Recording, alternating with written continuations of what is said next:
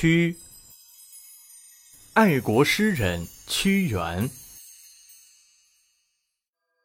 屈原是战国时期楚国的贵族，他胸怀大志，二十六岁时就在朝廷内担任重要的职务。楚怀王对屈原的重用，招来一些官员的嫉妒，他们不断的在怀王耳边说屈原的坏话，这使得屈原渐渐的被疏远了。一次，秦昭王给楚怀王写信，约他在武关相会，以结两国友好。楚怀王不顾屈原等人的劝阻，决定前往。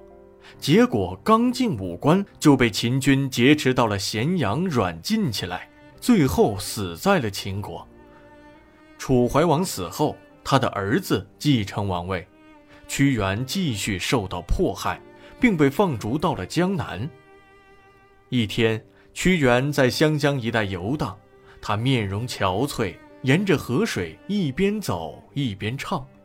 一个捕鱼的老人听到后，便问他：“您不就是楚国的大官屈原吗？怎么不在朝廷做官，而沦落到这种地步呢？”屈原回答说：“世上全是肮脏的，只有我是干净的。每个人都醉了，唯独我清醒。”所以我被放逐了。捕鱼的老人说：“通达事理的人，对客观实事不拘泥执着，而能随着世道随机应变。既然世上的人都肮脏，您为什么不为搅浑泥水而推波助澜呢？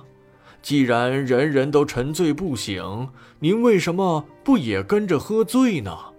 您为什么偏要忧国忧民，行为超出一般人，让自己沦落到被放逐的下场呢？屈原答道：“我听过这样一种说法，刚洗完头的人一定要弹去帽子上的尘土，刚洗完澡的人一定要抖净衣服上的泥灰。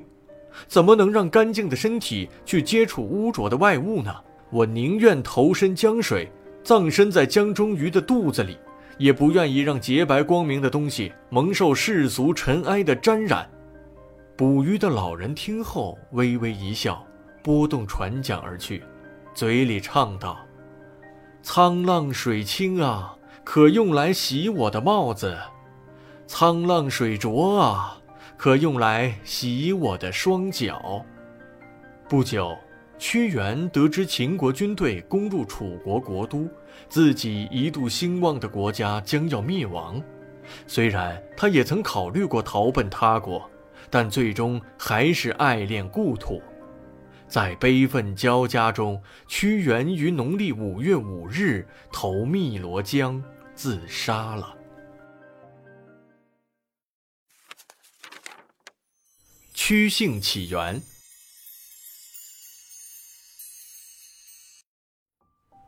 一，楚武王封自己的儿子瑕于屈地，人称屈瑕，他的子孙就以屈为姓。二，少数民族改姓，如北魏时期孝文帝实行汉化政策，将屈突氏改姓屈。博文馆。端午节。每年的农历五月初五是我国传统节日端午节，这一天必不可少的活动有：吃粽子、赛龙舟、挂菖蒲草、艾叶、熏苍竹、白纸、喝雄黄酒。由于吃粽子和赛龙舟是为纪念爱国诗人屈原的，所以中华人民共和国成立后曾把端午节定名为诗人节。